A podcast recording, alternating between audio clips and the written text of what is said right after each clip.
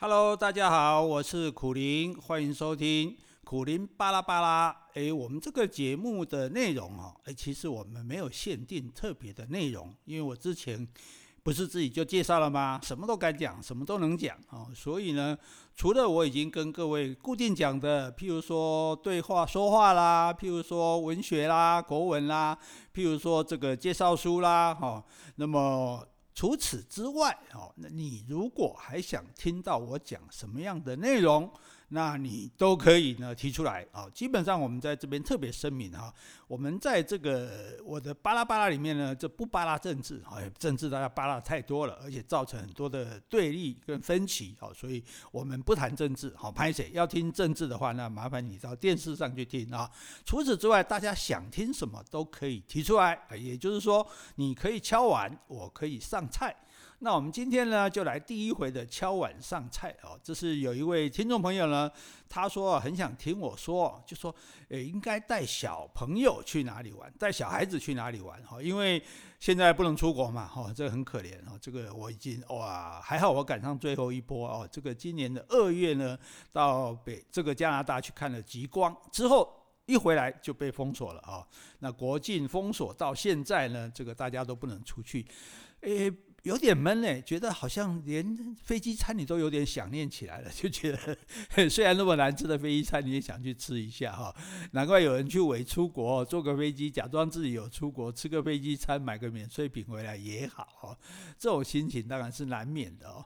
那既然不能出国，没办法啦，我们就只好先在国内玩啦哈。那在国内玩呢，对于很多家里有小孩的人来说，带小孩去玩是一件很麻烦的事情，因为小孩想玩的跟我们。想玩的基本上不太一样哦，大多数的小朋友可能就想去三六九玩。什么叫三六九啊？就是剑湖山。哎，这个六福村啊，九族文化村啊，三六九哈。那游乐园呢，对他们来讲，因为有很多的动态嘛，很多的变化，所以他是觉得很刺激、很好玩的哈。但是对于大人来讲哈，对于老人家来讲，哦，当然你还不算老了哈。不过比起你的小孩，可能是有点老的哈。那会觉得说，嗯，这个、这个、这个一直重复这样的刺激哈，那不是很有。意义啊，或者是说好像没有有所增进啊，没有学到什么东西。当然你说要去玩，还干嘛要学东西呢？诶，可是诶，总是觉得说是不是这个玩的过程中可以进步啊？就说你玩哦，譬如你玩一百次云霄飞车，你就是越来越大胆，你可以举双手高喊，可是还是一个云霄飞车而已啊。好，那到底要带这个小孩去哪里玩呢？诶。我的建议，哈，不好意思啊，因为本人曾经担任国家公园的解说员，哈，生态讲师，所以我建议你呢，带小朋友去山上玩，哦，不是那种高山登山哦，你不要听到很害怕，如果以后会出事，不是那种的，就是，譬如说青山的步道也可以啊，就是郊山的啊，就是半天一天半天可以来回的，尤其是像国家公园里面非常自然的地方，哈，那你就带着小朋友走一段步道，哎，这个呢。会很开心，你就不会吧？应该他就会觉得很无聊吧？因为山就是山啊，树就是树啊，都是一样的啊，有什么好看的？没有错，就是这个问题，有什么好看的？那真的没什么好看的啊。但是问题是，为什么会没什么好看呢？那是因为你不认识山啊，你也不认识这些植物，不认识这些动物，你不懂这只鸟叫的声音，所以呢，你会觉得很无聊。就好像说，我们出去外面看到满街的人，你觉得没兴趣？为什么？因为都不认识哦，除非有个特别奇怪的人。不，可是如果你出去之后看到，哎，那个人是我认识的啊，那个是谁啊？啊，那是我学生家长啊，哦，那是这个隔壁邻居啊，哎，那个哎。好奇怪，那个两个人怎么会在一起？哦，不管怎么样，好，这个你就会有兴趣哦。所以呢，我们要带小朋友到大自然去。好，我们先不要讲登山走步道，就接近大自然，这一点其实是非常好的哈。为什么？因为大自然它非常的丰富。第一个，它这样讲，我们讲务实一点，第一个很经济。不需要花钱嘛？你到公园啊，到这个呃山里面啊，到什么大部分的步道是不需要花钱的啊，它很经济。第二个，它很健康，因为它要走路啊，它要这个这个运动，那么对身体，而且空气又好，对不对？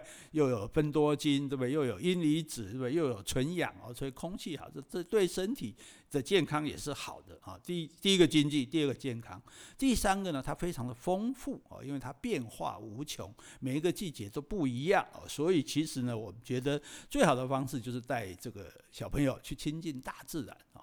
但是问题说，你如果到了大自然说啊，我嘛看无啊，我嘛在一起山，我也是觉得山就是山，树就是树啊，啊，那那那就没戏唱了。啊，所以。重要的一点就是说，你要先了解这些东西啊。我记得我曾经在这个雪霸带队的时候，诶，有一个妈妈呢，就带着两个小朋友来参加哈。那这两个小孩当然是宁愿玩这个电动游戏的嘛哈，宁愿玩手机的嘛哈。所以他们来的时候，两个人就一副非常不耐烦的样子啊，就被妈妈所强迫就对了。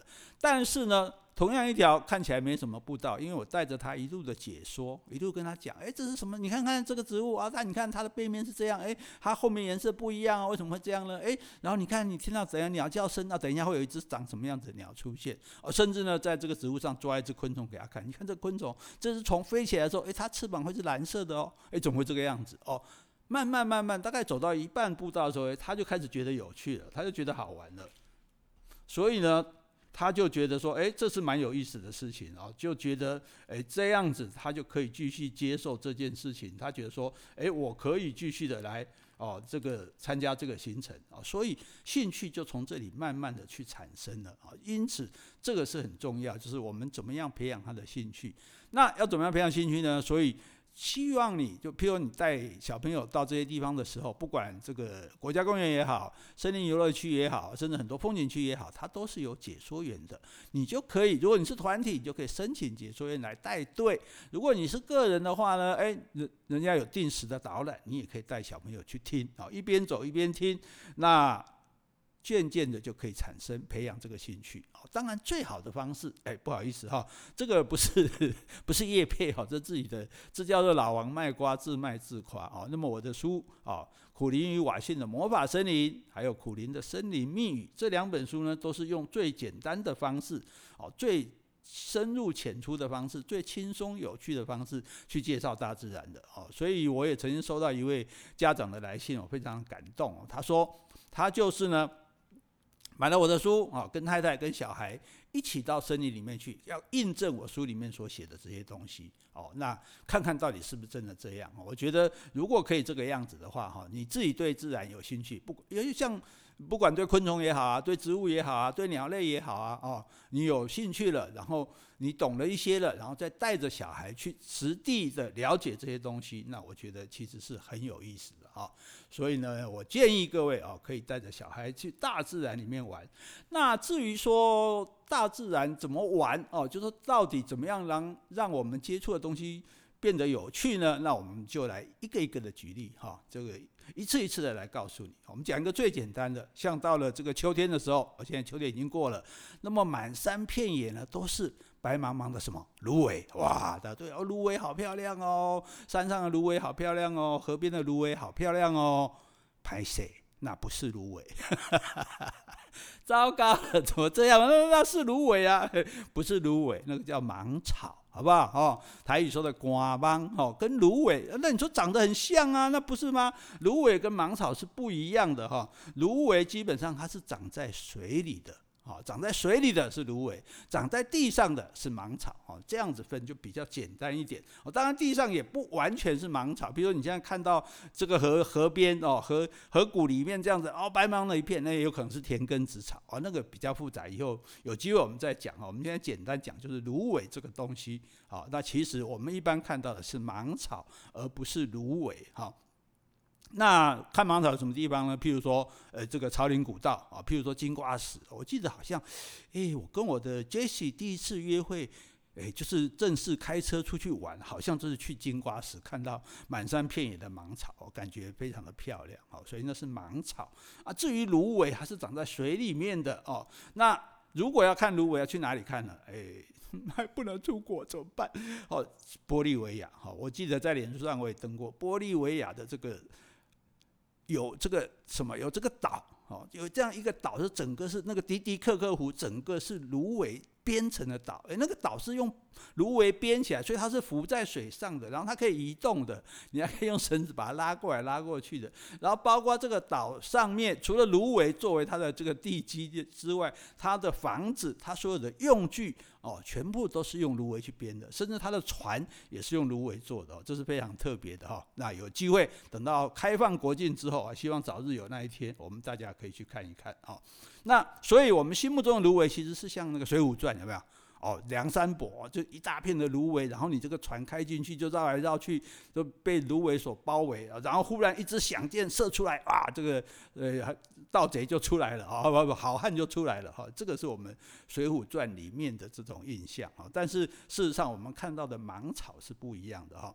那讲到芒草呢，我们有一个成，呃，有一个谜语啊，这个哎。不是这样讲吧？我已我已经把答案先告诉大家了嘛。好，没关系，你可以问别人哈。就这用台语讲，一支刀两面来，会切肉未切菜。一支刀子两面是利的，会切肉不会切菜。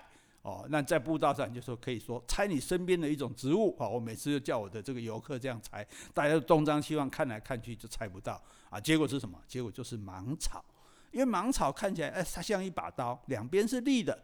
可是呢，它会切肉，因为割到你你会受伤，但是不会切菜啊，它不会用来切菜。好，菜它是切不出来的。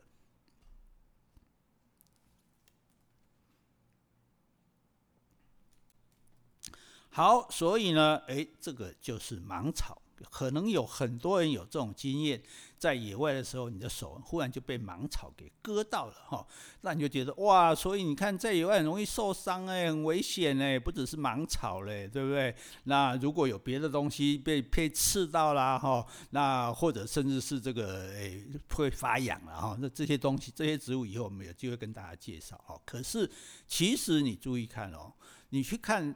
芒草其实跟所有的植物都一样，如果你顺着它的方向从里面往外摸出来，你就不会被刺割到。从外往内去碰才会被割到，也就是说，其实这个哦，它是要保卫自己的机制哦，就是说它每种植物，因为它一个植物长在那边小小的，它也很脆弱嘛，对，所以它也抵挡不了人家来要吃它啦，要来践踏它啦，要来这个伤害它哦，那所以它就有一些防卫的机制，碰到它会痒，或者它会刺你，或者呢它会把你割伤哦，这个呢都是芒草哦，或者说很多植物它本身有的这个功能，所以你特别注意你去。一找你去找一一只一只芒草来的时候，你手如果从它里面顺着往外摸出来，你不会被割伤；如果你是从外面往内摸进去啊，你就会被割伤。哎，你说很厉害，你有没有想过一件事情？说为什么草会把我们割伤？草不是很脆弱、很软弱的东西吗？软趴趴、软趴趴的东西，怎么可能把我们割伤？刀子才把我们割伤，很利的纸也许还可以割伤。那草是很软的啊，所以麻烦你特别注意看。哎，如果你到自然里面，最好跟你的小朋友就带着放大镜来看。你一看的话，你会发现你可能从来都不知道，芒草的边缘它是锯齿状的。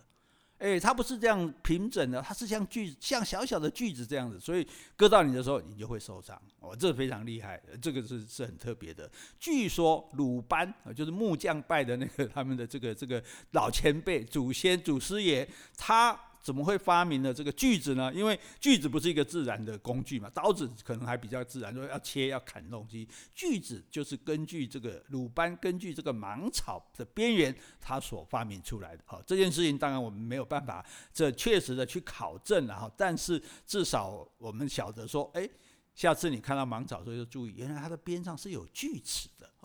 那如果你的小朋友够聪明，他就会问问题哦，不要怕他问问题，爱问问题的就是聪明的人。学问学问嘛，要学就要问。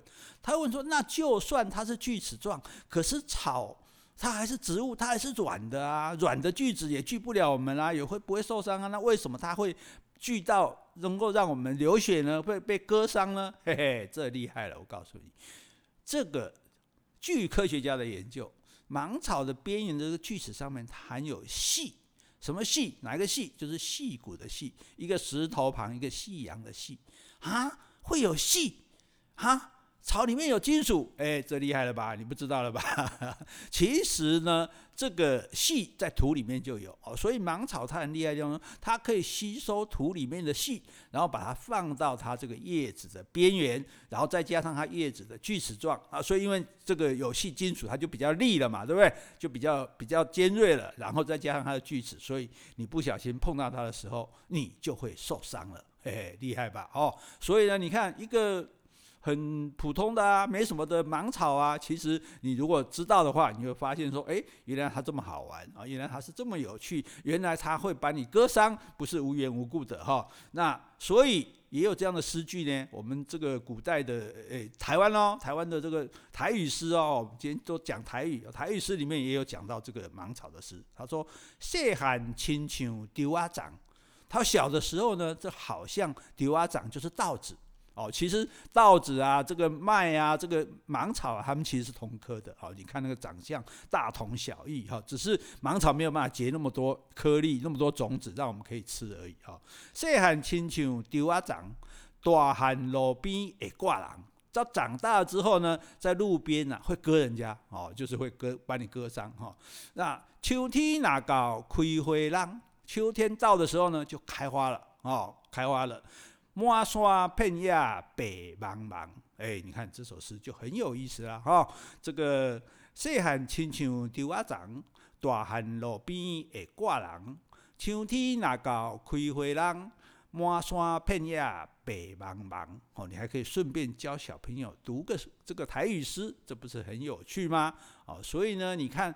这个大自然里面的东西，只要我们稍微的去关注它，稍微的去了解它，哦，那你就会发现它其实有很多很有意思的地方，哦，所以而且这个芒草，你知道它会变红的，有些芒草它会变成红色的，所以有时候你看到的时候，不是白茫茫一片，反而是红的一片，哦，所以也有一首诗。